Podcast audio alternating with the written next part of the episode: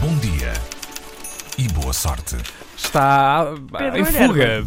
Pedro Guilherme. Está à vista um afastamento progressivo na família real britânica. Inês, qual era a expressão? É o Megxit.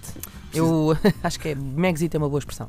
Precisamente. Os duques de Sussex, o casal Harry e Meghan Markle, anunciaram nas últimas horas que se vão distanciar da família e justificam esta decisão com o que têm planeado para o filho, Archie Harrison Mountbatten Windsor. Numa mensagem Até tem publicada. poucos nomes.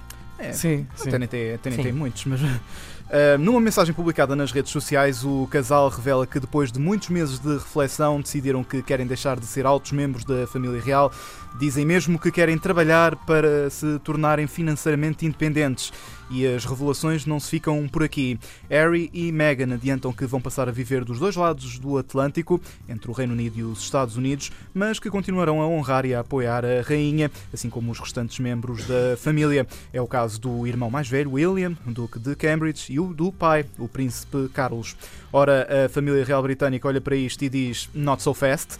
Uh, uma porta-voz do Palácio de Buckingham, citada pela BBC, afirma que a família real compreende o desejo de afastamento, mas refere que esta questão é complexa e que a discussão sobre hum, a decisão de Harry e Meghan ainda está no início.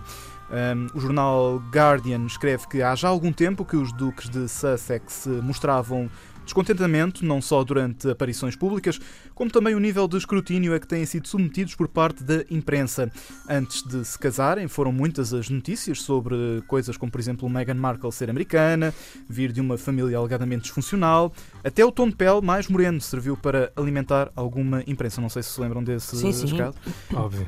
Em outubro, Meghan Markle avançou até com um processo judicial contra o jornal britânico Mail on Sunday, depois da publicação de uma carta dirigida ao pai, com o qual não tem uma grande relação.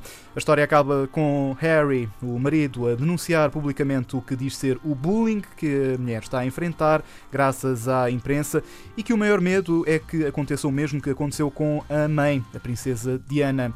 Uh, na altura de uh, Harry disse que perdeu a mãe e agora vê o que está a acontecer com Meghan Markle a sofrer o mesmo, as mesmas forças que dizem ser poderosas. Olhando para o passado recente de Harry e Meghan, acaba por não surpreender este afastamento dos holofotes e é mais um episódio que a Rainha Isabel II acaba por assistir, já muitos, já viveu várias guerras, já E muitos... com um clássico lavar de mãos também já uh, suavemente conhecido. Não vi, não sei, não. não- Ah, não, que- mais ou menos, não, não há grandes declarações sobre.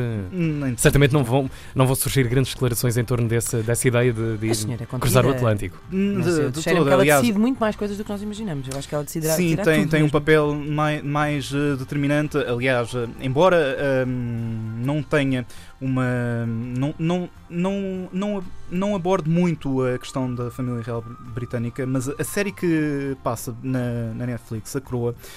hum, acaba, por, acaba por trazer uma noção do que é que é realmente o que é que está ali a, a ser discutido diariamente dentro da, da família real britânica, tantos, assuntos, tantos assuntos dentro da família como também do próprio Reino Unido. Estou a imaginá-la agora a dizer aqui: Oh menino, vai trabalhar, que disparate! O que é isso?